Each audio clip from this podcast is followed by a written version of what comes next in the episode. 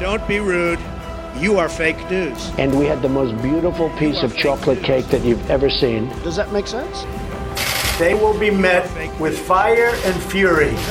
This egregious display of hatred, bigotry, and violence on many sides. On many sides. We will have no choice but to totally destroy North Korea. It's got to be in tip top shape. He is a sick puppy. You are fake news. Bonjour et bienvenue dans Trump 2020, le podcast hebdomadaire IFRI, Slate et TTSO qui décortique avec Laurence Nardon, responsable du programme US et Amérique du Nord à l'IFRI, la campagne présidentielle américaine. Bonjour Laurence. Bonjour Romain. Trump s'est fait élire, entre autres, sur un projet de fermeture des États-Unis à l'immigration. Son investiture, il a promulgué ce qu'on a appelé le Muslim Ban, un décret qui entrave l'entrée des États-Unis, l'entrée pardon, aux États-Unis de personnes venant de sept pays à majorité musulmane. Et surtout, côté Mexique, le président poursuit avec ardeur son projet de mur. L'été dernier, les familles traversant la frontière illégalement ont été séparées, les parents en prison et les enfants conduits dans des centres de rétention dont on a toutes les raisons de penser qu'ils sont absolument épouvantables. Et ces jours-ci, une photo absolument terrible euh, d'un père et de sa petite fille morts noyés a été prise euh, dans le Rio Grande, je crois, par une photographe mexicaine. Ma question, Laurence, les États-Unis, ce pays dont l'identité même euh, nous semble être l'immigration, les États-Unis sont-ils devenus fous? Alors Romain, ce qui se passe depuis deux ans et demi est vraiment très choquant. Et pourtant, euh, la politique, l'attitude de Trump ne sont pas venues de nulle part. Il faut redonner un peu de contexte. Le contexte, c'est que depuis quelques années, les États-Unis connaissent une véritable crise migratoire, un petit peu comme en Europe. Euh, chez eux, c'est dû à la très forte dégradation des conditions de sécurité dans certains pays d'Amérique centrale, le Salvador, le Guatemala et le Honduras depuis 2014.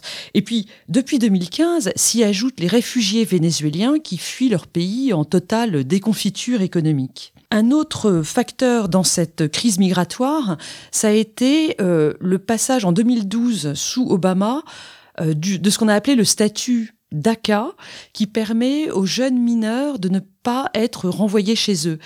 Et dans les années qui ont suivi, on a vu les parents euh, désespérés envoyer leurs enfants seuls aux États-Unis. Et côté américain, on a vu en 2014 arriver des groupes d'enfants, parfois très jeunes, tout seuls.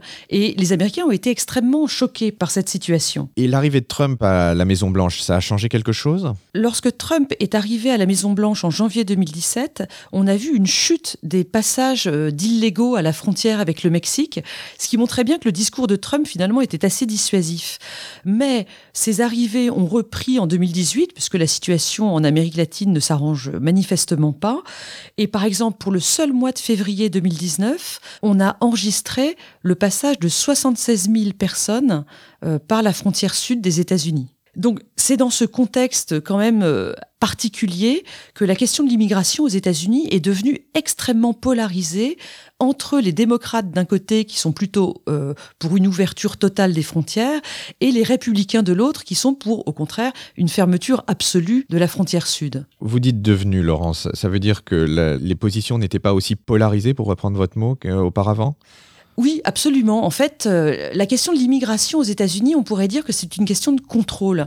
Pendant très longtemps, les États-Unis ont été, du point de vue de l'immigration, ce qu'on appelle un pays-île. C'est-à-dire que euh, les candidats à l'immigration venus d'Asie ou d'Europe devaient passer par des points d'entrée euh, extrêmement précis en gros le port de New York ou le port de San Francisco, et puis plus tard les aéroports.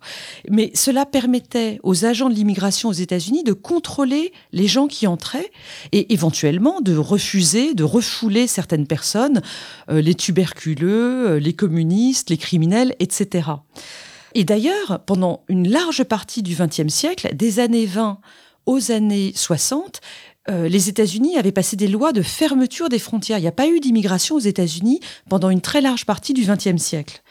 Pendant cette période, qui va s'achever euh, en 1965 sous la présidence de Johnson, l'immigration est un sujet largement bipartisan. C'est-à-dire que euh, à gauche, les syndicats sont opposés à l'immigration parce qu'elle fait baisser les salaires. Et à droite, vous avez à l'inverse ce qu'on appelle les business republicans, c'est-à-dire des républicains euh, qui veulent faire marcher les affaires et qui, au contraire, eux, veulent une immigration de travail pour faire tourner les usines et les exploitations maraîchères en Californie ou dans le sud-ouest des États-Unis. Depuis une cinquantaine d'années, les immigrés viennent très largement d'Amérique latine et ils ont une frontière de plus de 3000 km qu'ils peuvent traverser sans que les euh, autorités d'immigration aux États-Unis puissent véritablement contrôler ce flux, sauf à ériger un mur. Ah, ce fameux mur que Trump a réclamé à corps et à cri pendant sa campagne. Number one. Are you ready? We will build a great wall along the southern border. We're going to build the wall. We have no choice. Build that wall. Build that wall. Build that wall. Build that wall. Well, look, we're going to have a border. It's going to be a real border, and we're going to build a wall, and it's going to be a serious We're wall. going to build a wall. And we have to start by building a wall, a big, beautiful, powerful wall. and we'll get it done. Trump prévoit un mur de 700 miles, c'est-à-dire un peu plus de 1100 km, pour un coût estimé à 18 milliards de dollars. Alors, ce qu'il faut dire euh, ici, c'est que ce mur, c'est Trump qui l'a réclamé, mais c'est pas lui qui en a eu l'idée. En réalité, il existe déjà une clôture sur plus de 1000 km le long de la frontière. Euh, cette clôture a été votée sous George W. Bush en 2006. Elle a été construite largement sous Obama ensuite. Obama qui d'ailleurs a déporté euh, un très grand nombre d'illégaux pendant ses deux mandats. À l'époque, vraiment, la, politique répressive était euh, bipartisane. Donc, le projet de mur euh, se poursuit. Trump, vous en souvenez, avait réclamé 5,7 milliards dans son budget pour 2019. Il n'en a obtenu que 1,4 à la suite de euh, cette grande crise qu'il y a eu euh, en décembre-janvier 2018-2019. C'est ce qu'on a appelé le shutdown, la fermeture des institutions fédérales. Comme il n'avait pas obtenu le total, il a déclenché une procédure d'urgence nationale pour récupérer un milliard du budget du ministère de la Défense américain. Enfin voilà, le, le- le feuilleton continue, des prototypes de murs sont à l'étude et euh, je suppose que les choses vont avancer euh, sur ce point-là. Alors, justement, je sais que vous n'aimez pas faire des pronostics, mais je vais quand même vous en demander un. En matière de politique euh, d'immigration, qu'est-ce que vous voyez se passer dans les prochains mois? Ce que je peux dire avec euh, certitude, c'est que l'opinion publique américaine, pour sa part, elle reste globalement favorable à l'immigration. Le Pew Research Center, dont je vous parle régulièrement, a fait un sondage en janvier 2019, d'où il ressortait que 62% des Américains euh, estiment que les arrivants sont une force pour le pays, contre 28% qui pensent que c'est un poids, au contraire, pour les finances publiques. Si l'on ajoute à cela la description des centres de rétention des enfants et des prisons qui sont construites à la frontière avec le Mexique, si on y ajoute aussi cette photo dont vous parliez et qui est véritablement atroce, je pense que l'opinion publique américaine va être quand même très hostile au projet euh, du président Trump. Néanmoins, le, vote d'une loi de régularisation pour les 11 millions d'illégaux qui sont aujourd'hui aux États-Unis me semble extrêmement peu crédible aujourd'hui dans le climat d'hystérie qui règne à Washington. Eh bien, merci Laurence. C'est sur cet entretien que nous concluons cette première série de podcasts.